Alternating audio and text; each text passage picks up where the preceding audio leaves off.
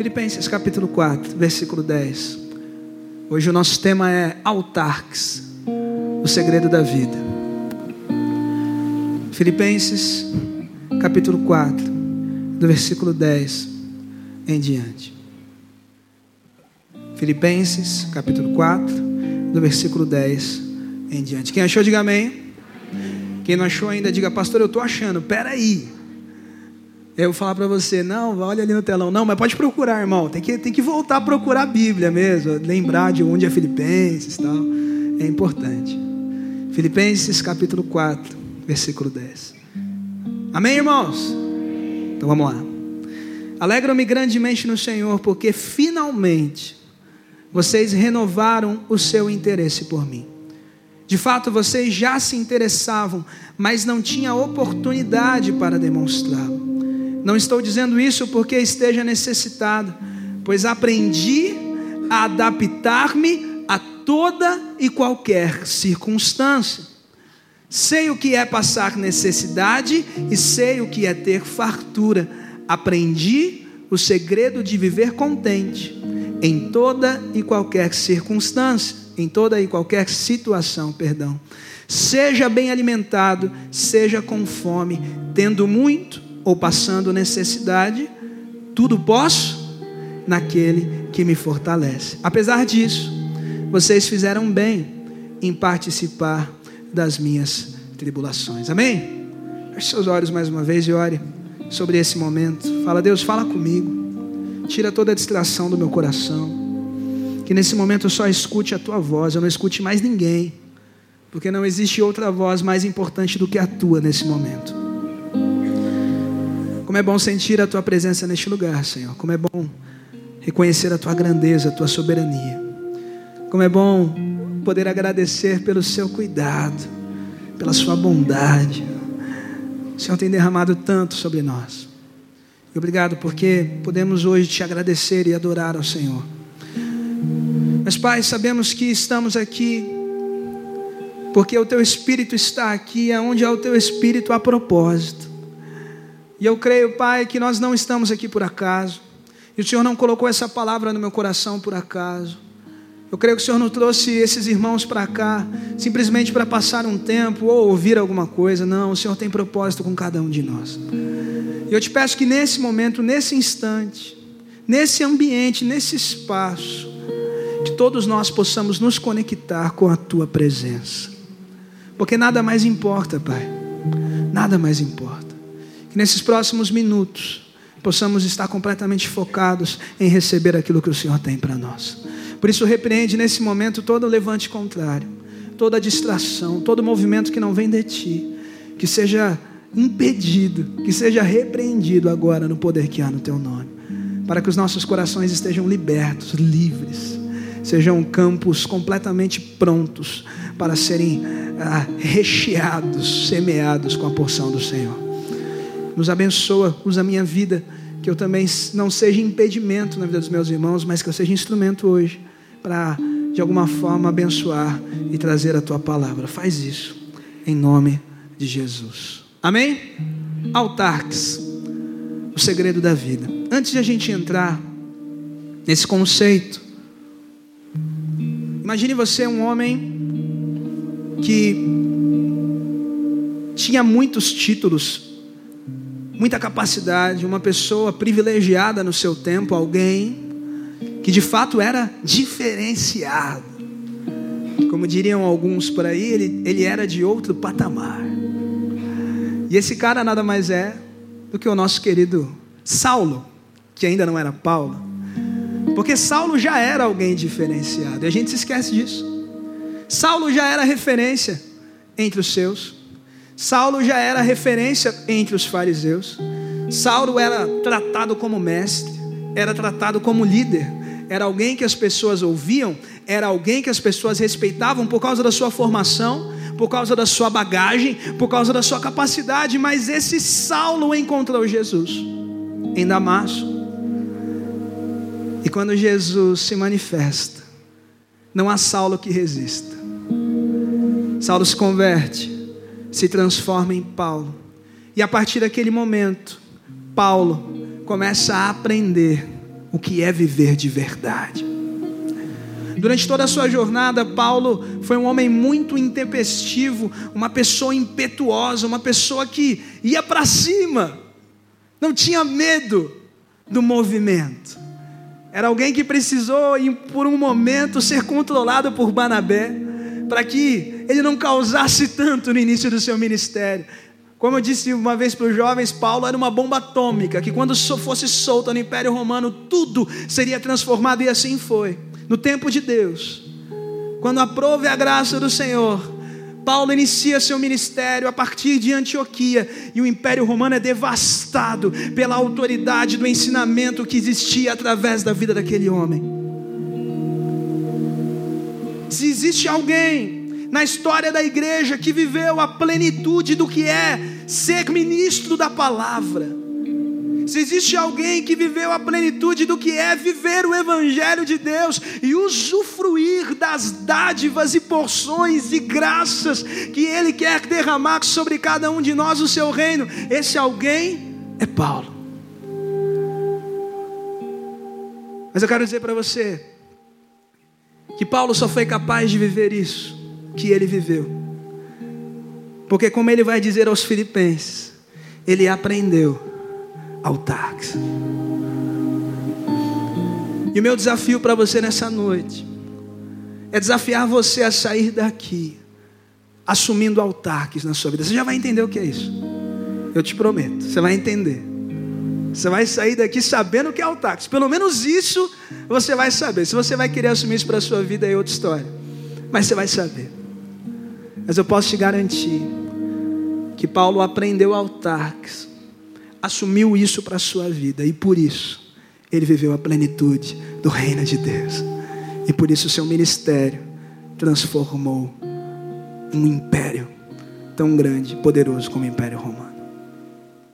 Paulo está aqui produzindo um texto dentro de uma prisão, e é importante a gente entender isso. Porque Paulo, ao escrever a carta aos Filipenses, ele está preso. E mesmo preso, algemado no escuro, sem comer bem, passando necessidade, passando ah, dificuldades. Uma pessoa que já tinha suas restrições, ele já tinha mais idade quando ele está escrevendo essa carta.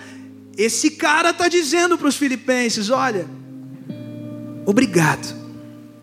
Versículo 10 que a gente leu. Estou muito feliz mesmo, de verdade, que vocês estão fazendo parte das minhas tribulações. Vocês estão corretos, é isso mesmo. É isso aí. E no versículo 14 ele vai dizer novo, vai dizer de novo: vocês não estão errados de fazer parte disso. Continuem, continuem sendo assim, continuem fazendo isso. Mas todavia, porém, contudo, eu não preciso. Porque eu tenho altax. É sobre isso que vamos falar.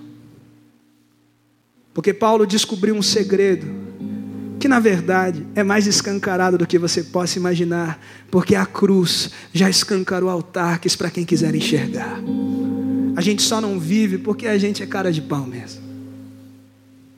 Mas nessa noite, meu desafio para você, irmão, para mim, é que nós saímos daqui dispostos a assumir altares como nosso padrão de vida, como nosso modelo de vida. Você quer nisso? Diga amém. Você confia nisso daí? Diga amém, pastor. Não sei para onde você está indo, mas vamos junto, amém? Vamos junto. Antes de a gente chegar lá em Altarques, eu preciso que você entenda uma coisa. Eu preciso que você pense por um momento, e, essa, e, essa, e esse exercício é importante para a gente entender Altarques. Você pense por um momento que toda a sua vida pode ser medida como um copo que está sendo enchido com água. Eu preciso que agora você saia de você, aqueles meninos que jogam videogame, eu falei que não ia falar do Fortnite, eu vou falar agora, Fortnite, né? menino da terceira pessoa ali, você está se vendo, seu avatarzinho, você vai se olhar de fora e você vai se ver um copo. Imagina o copo que você quiser, pode ser aquele copo da Coca-Cola, que eu não bebo mais, pode ser um copo estilizado, enfim, tanto faz o copo. Ok, esse copo é você. Tudo que você faz, tudo que você escolhe, tudo que você consome, todos os seus relacionamentos, todas as suas conquistas, tudo que você desenvolve na sua vida é esse conteúdo que você está enchendo o copo. Você entendeu isso? Então, tudo que você faz, todo o seu movimento, tudo, tudo que você realiza nesse tempo, é aquilo que está enchendo esse copo. E na real é aquilo que está te definindo, é aquilo que traz a tua identidade, é aquilo que manifesta o que você é. Eu quero que você pense que quanto mais cheio esse copo for, mais pleno e satisfeito você está. Você é esse copo que está recebendo essas coisas, que está se alimentando, e o teu objetivo de vida é ter o copo cheio. Porque afinal de contas, quem tem o copo cheio é realizado, é satisfeito, é pleno. É alguém que não precisa de mais, porque é alguém que chegou no limite. É alguém que depois disso apenas transborda, porque o seu copo já está cheio. Eu quero que você pense isso. E você olhe para esses copos aqui agora, porque nós temos alguns exemplos de copo. Um copo cheião, um copo mais ou menos cheio. O outro ali que o cara deu uma biguelada, mas deixou um pouco. O outro que é, sabe aquele que a pessoa fala, deixa eu provar, e a pessoa vai dar aquela chupadona monstruosa, o segundo copo ali, deixa só um pouquinho para você. E o último é a raspa do talo ali, que não tem quase nada. Ok? Tranquilo com essas imagens? Feche seus olhos agora e eu quero que você pense. Desses copos, hoje, qual retrata melhor a sua vida? Feche seus olhos aí, pensa e responde para você mesmo. Você tem 30 segundos, não, 15 segundos. Para esse exercício funcionar, você tem que ser sincero. Não adianta querer olhar um copo que não é você. Para de fingir. Seja verdadeiro com você mesmo, no seu coração. Você se sente um copo cheio? Realizado, satisfeito, completão? Ou você sente que está faltando alguma coisa ainda? Ah, não, falta o meu diploma, sei lá, falta eu casar. Ainda não tive filhos. Meu copo não está cheio. Ainda não conquistei aquela casa na praia, aquela viagem para Disney e tudo mais. Amém? Todos fizemos? Tranquilo? Quem aqui conseguiu se identificar com algum desses copos, levanta a mão. Levanta a mão, irmão, pelo amor de Deus, me ajuda. Glória a Deus. Quem não conseguiu se identificar com nada, levanta a mão também. Amém. Todo, todo mundo se identificou com alguma coisa, certo? Tá. Diante disso, a gente precisa olhar para o nosso tempo e para a nossa sociedade, para a gente entender o que, o que a gente está vivendo e por que a gente está assim, antes de a gente entender o táxi. Pois bem, existem dois movimentos que dominam a nossa sociedade. O primeiro deles é a questão da satisfação das necessidades. Existe um cara chamado Maslow, o segundo falou disso aqui em Casa Aberta, que fala da pirâmide de Maslow, né? que são o cumprimento das necessidades básicas como se fosse uma escalada de satisfação para que eu chegue lá no pico e aí eu tenha autorrealização. Imagine que essa pirâmide é esse copo. Eu só consigo encher meu copo se eu satisfazer as minhas necessidades básicas de segurança, sociais e de estima. Se eu não consigo cumprir essas etapas, eu nunca vou ter o meu copo completamente cheio. Para Maslow, o copo cheio é algo a ser alcançado.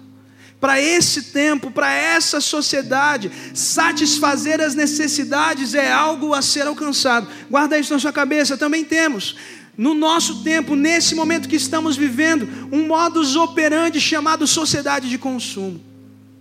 É isso que nos move em nossas relações comerciais, financeiras, familiares. É assim que a gente pensa, porque é assim que o sistema está, é assim que as coisas acontecem. Consiste no desenvolvimento econômico e social pautado no aumento do consumo.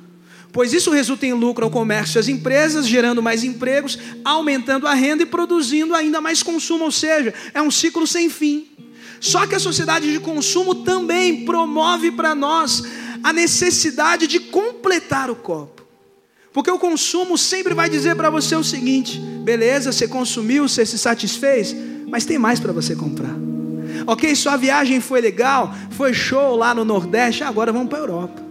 Não, o consumo vai dizer assim para você: ok, o Big Mac foi da hora, mas agora tem o duplo Big Mac. Não é assim?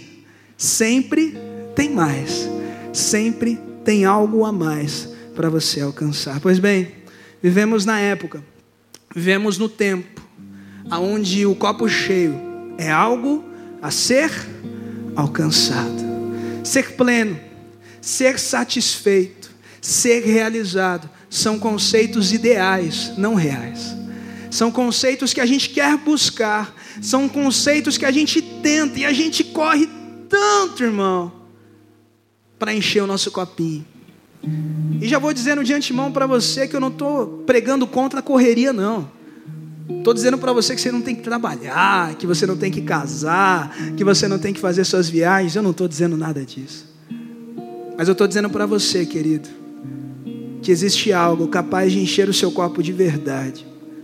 Que existe algo que de fato pode te satisfazer, algo que vai além do consumo, algo que vai além das suas necessidades. E aí a gente está chegando em Altax. A grande questão é a seguinte: se sentir incompleto nessa, nesse presente, nesse tempo, é uma realidade quase que normal. E você pode fingir que isso não é real para você. Você pode fingir que isso não te pega. Mas dentro desse tempo, dentro dessa sociedade, nesse movimento que estamos, ser incompleto é natural, porque somos bombardeados todos os dias com incompletude.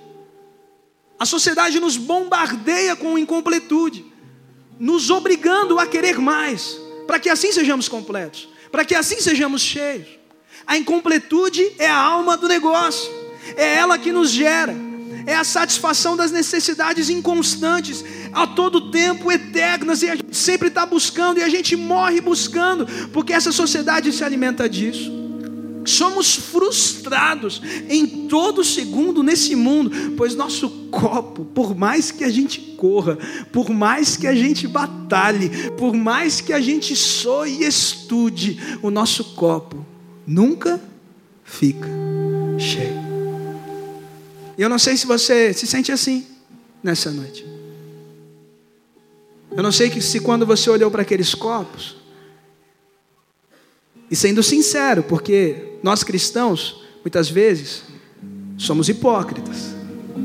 Olhamos para o copo e, não, meu copo está cheio. Não é não? Que isso? Pô, eu oro, jejum. Fala real para mim, irmão. Seja sincero com você. Você está correndo atrás de tantas coisas. E o que está por trás dessa correria toda, desenfreada? Pastor Público falou um pouco disso hoje de manhã.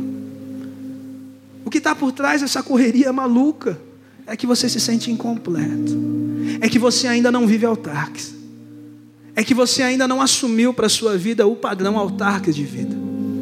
Mas hoje Ele quer derramar isso sobre você. Você crê nisso? Diga amém. Existe alguém capaz de te completar e esse alguém está aqui. graças a Deus, esse alguém não sou eu, porque eu não tenho capacidade alguma para fazer isso. Mas Deus, o Senhor, o soberano, o Rei, aquele que nos ama, aquele que nos alcança com a sua graça, Ele quer ser autarque sobre a sua vida. Mas você ser verdadeiro, querido, ser sincero sobre as suas incompletudes. E a grande pergunta é: até quando? Você vai tentar encher seu copo com o que esse mundo te oferece? Até quando? Você vai continuar acreditando que essa correria é capaz de completar. De novo, não estou dizendo aqui, ah, então acaba o trabalho, acaba a faculdade, não faz mais nada, só vem para a igreja e ora, vamos ficar aqui 24 horas por dia orando. Não, irmão, estou falando isso não. Eu também trabalho, também tenho os meus sonhos, também tenho, busco minhas realizações. A questão é que eu sou movido por outra coisa. A questão é que você pode ser movido por outra coisa para realizar essas coisas os teus diplomas, os teus, as tuas conquistas, o teu casamento, os teus filhos, a tua família, o teu dinheiro, ele pode ser resultado de outro movimento. Um movimento mais profundo, um movimento mais completo, um movimento que é capaz de realizar, e esse movimento é Altax. Deus quer derramar isso sobre você, nessa noite. Se abra e se renda para isso. Bem, o que é Altax? Altax é uma palavra grega e para você que não sabe, o Novo Testamento ele foi redigido, ele foi escrito originalmente em grego, porque ele foi escrito há dois mil anos atrás. E nós falávamos português naquela época, ok, irmãos? Existia ainda português, então eles falavam grego.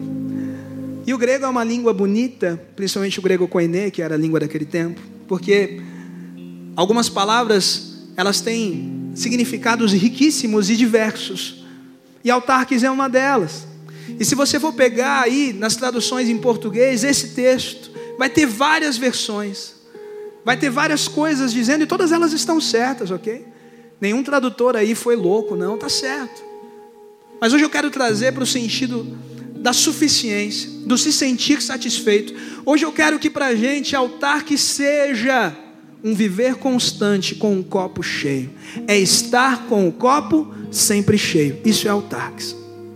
É uma vida onde em todo segundo, todo momento, independente do que está acontecendo, independente do que eu estou vivendo, independente de onde eu estou, independente do que eu realizei ou não realizei, independente do que eu conquistei ou não conquistei, eu estou sempre com o meu copo cheio. Isso é autarques.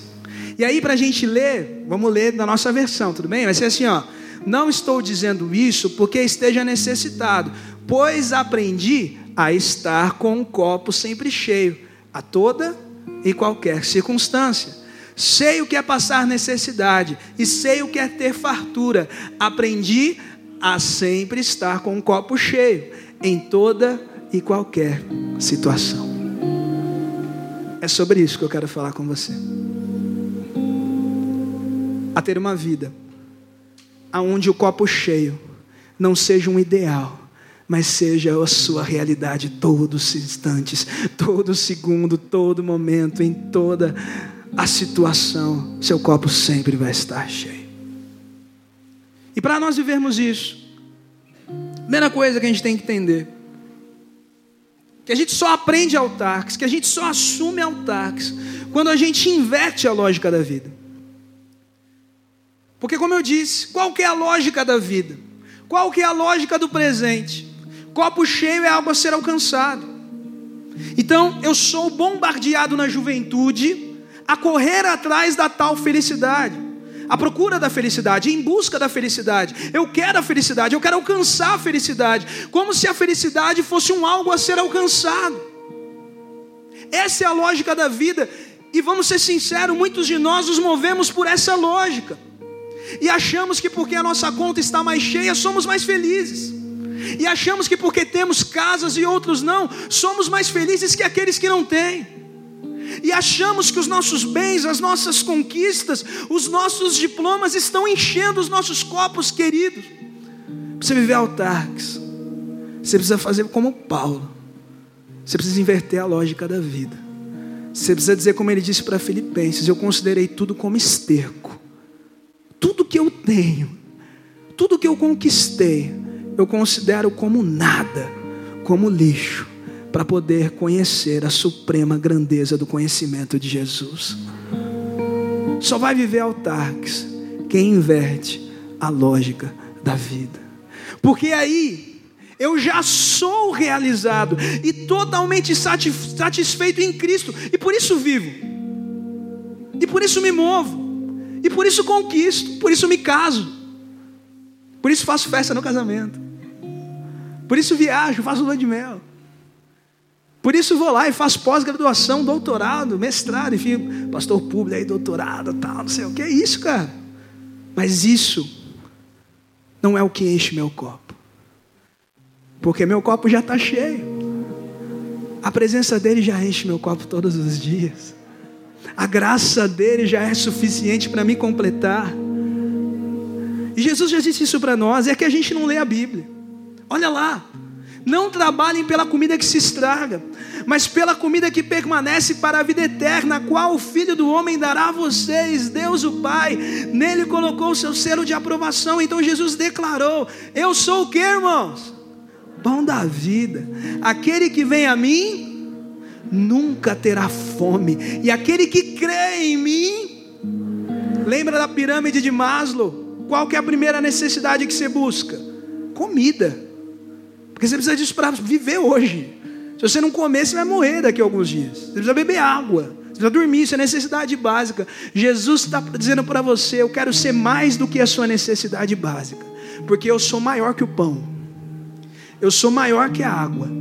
A água te dá vida, eu te dou mais. Porque só eu completo a sua história. Só eu faço o seu copo transbordar. Só que esse texto termina dizendo o seguinte: eu não coloquei aqui porque ele é pesado, mas eu vou dizer: aquele que não come da minha carne não tem parte comigo, e aquele que não quer beber do meu sangue não tem parte comigo. Não adianta você querer dizer que você ama Jesus se você não está disposto a deixar que Ele seja aquele que enche o teu copo. Não existe outro caminho e a gente se ilude. E a gente se engana porque na verdade autarques não é uma opção. Não é uma possibilidade. Como se Deus, quando nos convidasse para o seu reino, dissesse assim: Ó, eu vou te dar propostas de caminho para você viver, ok? Sabe aqueles planos de viagem que as empresas dão para a gente? O Romulo aí que trabalha com isso, né? Você pode ficar aqui nesse hotel sete dias, tal. Você pode ficar nesse hotel que é um pouquinho mais barato, tal. Mas aí não vai ter isso. A gente acha que reino de Deus é assim, como se Jesus chegasse e apresentasse vários pacotes de viagem para a gente. Qual que te interessa mais? Qual que te satisfaz mais? Qual que cabe melhor no seu orçamento? E a gente, ah, Jesus, aqui, né? Domingo à noite levantar a mão ali, adorar. Segunda-feira não. Não, nesse pacote não, não coloque segunda-feira, porque é muito pesado para mim. Quarta-feira então, pastor, pelo amor de Deus, não. Tem um pacote mais light, Jesus. Não tem um pacote que dá para encher só metade e o resto eu encho com aquilo que eu quero. Porque tem isso também. Sabe que a gente não quer ver autarques? Sabe que a gente não quer ver autarques? Porque a gente não acredita que o pão que Jesus quer nos dar de fato é suficiente a gente prefere acreditar que o pãozinho desse mundo é melhor. Essa é a verdade. Essa é a verdade. Nós cantamos aqui, me contentarei em qualquer situação. É bonito cantar isso, mas isso é verdade. Porque vai ter dias que o pão da vida vai dizer assim para você: eu vou te sustentar, eu vou te alimentar, eu vou cuidar de você, mas eu vou dizer não para aquele teu sonho. Eu vou fechar aquela porta. Você não vai, não vai acontecer. Aquela casa você não vai ter, mas confie em mim, porque eu sou teu pão, eu vou cuidar de você. Só que nessa hora, só que nesse momento, eu penso assim: ah, mas eu queria tanto ter aquela casa. Eu queria tanto ter aquela namorada. Não, Deus, espera aí, vamos conversar. Não é possível, Deus, não, espera aí. Autarques não tem negócio. Ou ele enche tudo, ou ele não enche nada. Ou você come da carne dele e tem parte com ele, ou você não come nada e não tem parte com nada. E aí vem o amém e manifesta a sua justiça, como a gente viu com os jovens hoje. Autarques não é uma opção, irmão. Autarques é o único caminho para aquele que quer viver com Cristo nessa terra.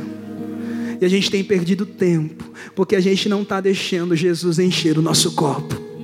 A gente tem perdido tempo porque a gente não está deixando Ele ser suficiente. A gente tem perdido tempo porque a gente não tem comido do pão dele. A gente não tem matado a nossa fome nele. A gente não tem saciado a nossa sede nele. E por isso a gente ainda padece nessa terra.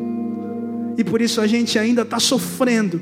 E por isso a gente ainda está engatinhando na fé. E a gente não avança, a gente não sai do lugar. A gente não cresce e reclama das mesmas coisas, ano após ano, mês após mês, e nada muda. Nada muda, porque você ainda não comeu o pão que te sacia, que te enche e te completa. Mas esse pão está nesse lugar. E Ele quer te completar. Ele quer te encher. Ele quer que você viva autarques. Autarques também tem a ver com deixar de ser refém das circunstâncias. Só vai aprender autarques quem é capaz de deixar de ser refém das circunstâncias. Alegria e realização em Cristo me dá poder. Presta atenção nisso alegria e realização em Cristo, estar com um copo cheio, me dá poder sobre qualquer situação. Porque nada pode me impedir de continuar em movimento. Paulo está dizendo assim para os filipenses: ei, Ok, eu estou preso. Ok, vocês fizeram bem em participar das minhas tribulações. Ok, vocês fizeram bem em vir aqui me visitar, me entregar comida, me entregar alguma coisa. Ok, vocês estão certos, mas não achem vocês que o meu copo está mais vazio porque eu estou preso. Não achem vocês que eu estou transbordando menos porque eu estou algemado. Não achem vocês que eu estou com menos autoridade, ousadia e poder porque eu estou aqui no escuro, preso nessas paredes. Não achem vocês que as circunstâncias são capazes de me aprisionar. Quem vive autarques, vive além das circunstâncias. Quem vive autarques, vive além das circunstâncias. E tem uma história engraçada sobre isso, eu estava lendo isso nessa semana, e quase eu preguei sobre isso hoje aqui. Que é a história da viúva de Sarepta com Elias, e a gente normalmente olha para essa história focando na viúva de Sarepta, não é isso? No milagre que ela recebeu, na chegada do profeta e no quanto aquilo foi benção na vida dela, mas Deus me ousou olhar para Elias e me colocar no coração dele, e me colocar no lugar dele, porque tem tudo a ver com não ser refém das expectativas. Vamos lembrar: Elias recebe uma palavra de Deus e ele ora para que a chuva se cesse, e a chuva para, e Elias tem que fugir, porque as pessoas querem matá-lo, porque sabe que ele fez essa oração, que ele manifestou isso, está todo mundo louco com ele. E Deus manda ele ir para um lugar escondido, onde tinha um riachinho. E olha só o que Deus prepara para Elias, irmão. Corvos levavam para ele comida todos os dias. E ele se alimentava através da natureza. Que incrível, né, irmão? Fala sério, essa não é uma, essa não é uma baita circunstância? Tem épocas da nossa vida que é assim, que tem um riachinho, que tem um corvinho trazendo carne para gente Estava falando disso hoje lá do churrasco, né? Tem época que é época de churrasco, a gente está vendo a época do frango agora. Que é muito legal também, eu amo frango, inclusive. Né, irmãos? Glória a Deus. Sejam felizes em toda e qualquer circunstância. Mas tem época que é assim, tem riachinho, tem corvo trazendo comida para a gente, mais querido, os riachos secam. Os corvos param de trazer carne. E Deus fala assim para Elias: Elias, é o seguinte, agora eu vou cuidar de você lá em Sarepta, vai para lá, porque eu preparei uma mulher. E Deus não fala nada para Elias, cara. Vai lá no texto depois e vê isso. Deus não fala nada para Elias, não avisa. Vai lá que eu preparei uma mulher e, part... e ela vai cuidar de você. Ela que vai sustentar você. Elias vai para Sarepta acostumado com o quê, irmão? Com um riacho e corvinho trazendo comida. Ele está acostumado com isso. Opa, Afinal de contas, vamos falar o seguinte: eu sou profeta de Deus. Sou homem, de Elias, cara. Estou falando de qualquer um, não. Não é Marquinho, não é Felipe, é Elias. É, é, homem que, que corre e ultrapassa a carruagem. É homem que subiu ao céu e carruagem de fogo. É outro nível, irmão. Outro patamar. É Elias. Elias está acostumado com essa circunstância, só que ele chega em Sarepta e o texto vai dizer que ele chega em Sarepta e encontra a viúva, né, acostumada em ser servido, ele olha para ela e diz assim: "Ei, me traz um pouco de água". Ele já vai dando ordem. Ele já chega, né, porque afinal de contas ele chegou num resort de Sarepta, onde ele vai ser cuidado por uma viúva, afinal Deus já preparou tudo. E ele chega lá, e ele chega para a mulher, a mulher está colhendo o graveto. Ah, deve ser ela traz, um, traz água, por favor, né? Me sirva aqui com água. E aí ele percebe que ela vem e traz a água, então, ah, essa mesmo.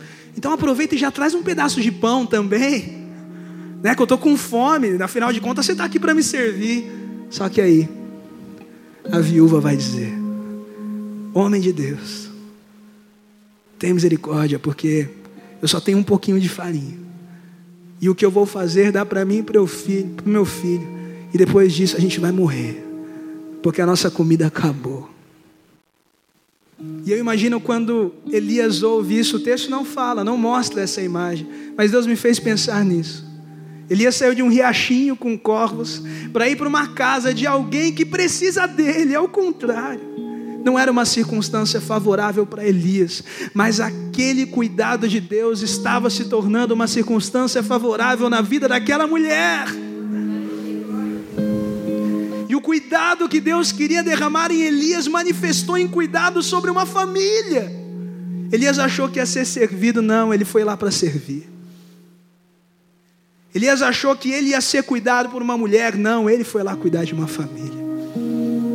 Existem circunstâncias desfavoráveis que acontecem na nossa vida, que nós não fazemos ideia do alcance que elas têm. Às vezes Deus está te fazendo passar por dificuldades e provas porque Ele quer abençoar a vida de pessoas.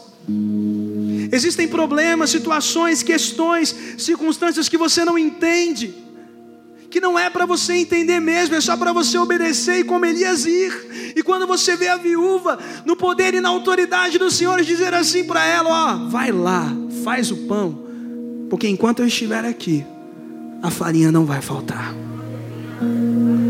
Mas só quem tem autoridade para dizer isso é quem vive autarques. Porque se não fosse isso, fala real, irmão, você não reclamaria? Pô, Deus.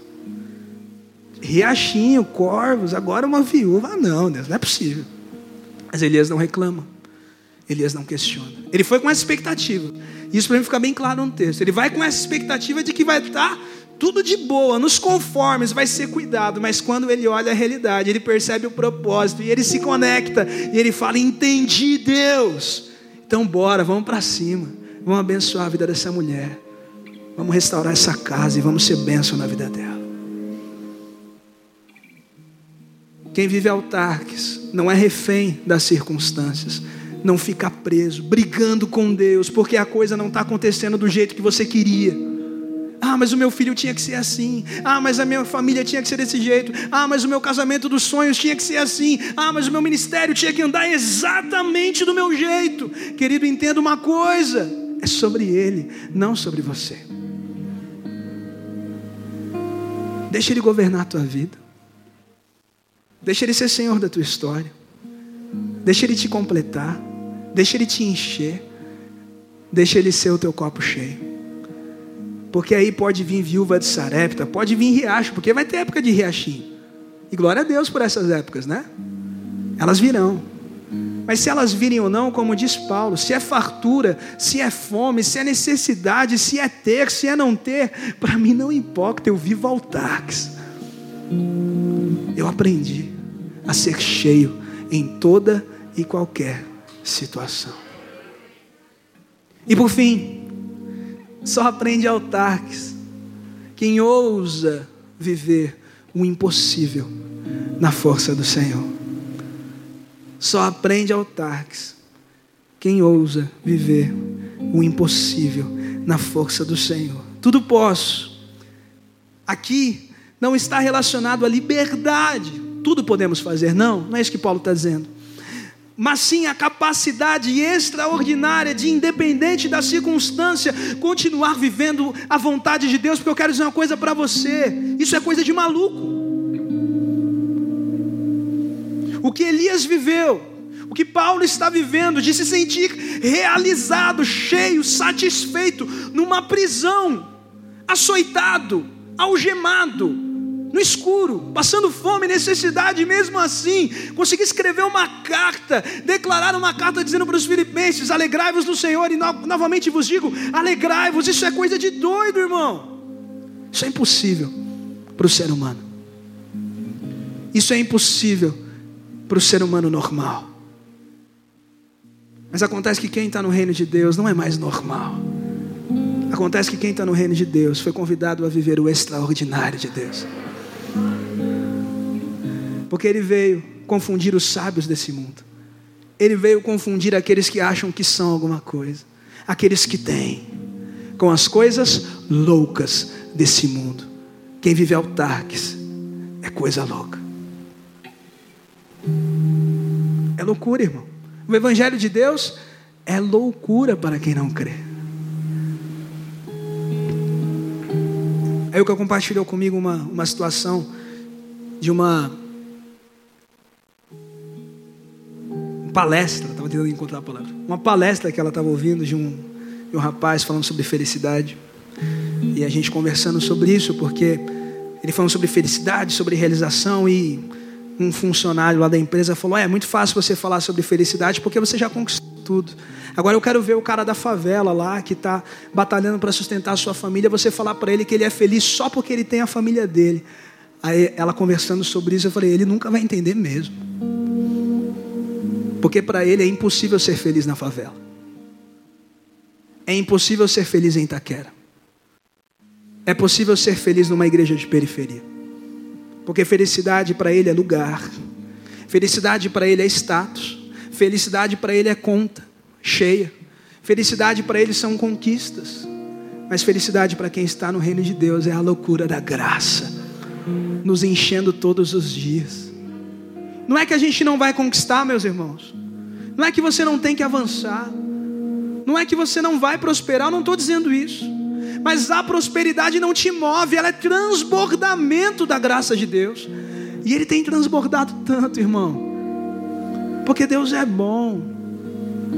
E as suas misericórdias se renovam todas as manhãs. Só que a gente fica brigando por quê? Porque a gente quer controlar o transbordar de Deus. Porque na final de contas, a gente está mais interessado no transbordar do que no copo cheio. Como eu disse para os mentores, a gente está mais preocupado com as demais coisas que têm que ser acrescentadas. Né? A gente transforma o texto. Buscai o reino de Deus, a sua justiça, e as demais coisas lhe serão acrescentadas. Não. Buscai o reino de Deus, a sua justiça, beleza, fiz minha obrigação, então o Senhor tem que acrescentar. Né? Está aqui na palavra, Deus. Cadê? Acrescenta aí, Deus. Nosso coração está preso à lógica desse mundo. Nosso coração não está pronto para viver o impossível. Nosso coração ainda não está vivendo a loucura do Evangelho. Porque ainda a gente não se rendeu ao altar. E para finalizar, dentro desse ponto ainda, não existe história maior para falar sobre loucura do que Abraão oferecendo seu filho. Porque se existiu alguém louco,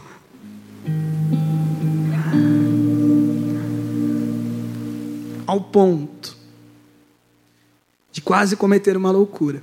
Esse alguém foi Abraão. Se existia alguém que era capaz de completar o copo de Abraão, esse alguém era Isaac, o filho da promessa. O filho que Abraão esperou por muito tempo. O filho que ele recebeu de Deus. Porque Abraão não tinha mais competência para ser pai com 100 anos. Mas Deus deu ali uma competência para ele, ele foi lá e conseguiu, e Sara também. Uma coisa maluca. Um casal de idosos sendo pai. E depois de todo esse processo, depois de tudo isso, depois de ele estar ali vivendo com seu filho, realizando o sonho, sonhando os projetos que Deus tinha, porque Deus colocou para ele: a partir desse menino, eu te farei uma grande nação, e a sua família, as suas gerações serão como as estrelas do céu. Abraão estava no movimento, irmão. Isaac era a plenitude de Deus, era derramamento da graça na vida de Abraão, era aquele ministério que ele amava. Era aquele sonho de Deus, que Deus tinha dado para ele. Só que chega uma hora que Deus fala assim: Deixa eu fazer uma coisa com você, Abraão. Deixa eu ver se você é louco mesmo. Quero ver quem é maior na tua vida. Se sou eu ou teu filho. Vai lá. Oferece teu filho no altar, no monte. E aí eu saberei que você é meu filho, que você me ama. Abraão é louco o suficiente para não questionar. Porque eu questionaria você também, seja sincero. Nós questionaríamos. Como assim, Deus? Peraí, não, tá, tá errado. O Senhor me fez ficar até os 90 e pouco, 100 anos esperando esse moleque, ele vem, agora você fala para eu matar ele. Não, o Senhor está de brincadeira comigo, né, Deus? Não, peraí, você virou palhaçada. Você faria isso e eu faria também. Mas Abraão foi louco o suficiente para subir o monte, levar o filho dele e ainda dizer assim para o filho dele: fica, fica tranquilo, Isaac, porque Jeová girê. Deus irá prover. Só os loucos conseguem subir nesse monte. Só os loucos conseguem oferecer seus Isaques para Deus. E dizerem: Deus, eu abro mão de tudo, porque eu quero viver autarques. Eu não sei o que tem te prendido, eu não sei o que está te impedindo de avançar, mas Deus colocou essa palavra no meu coração hoje. Para dizer a você que está me assistindo, para dizer para você que está aqui, que Ele quer ser o copo que nunca fica vazio na sua vida. Que Ele quer ser aquele que te enche todos os dias. Independente se os Isaques vão viver ou morrer. No caso de Abraão, viveu. Mas tem Isaques nossos que morrem. Tem sonhos nossos que morrem. Mas quem é louco para viver o Evangelho de Cristo? Quem se rende à loucura e o poder da grandeza de Deus, vive o impossível. E pode dizer, como Paulo, na prisão, ajoelhado, prostrado, algemado, no escuro, pode dizer: tudo posso naquele que me fortalece. Feche teus olhos aí.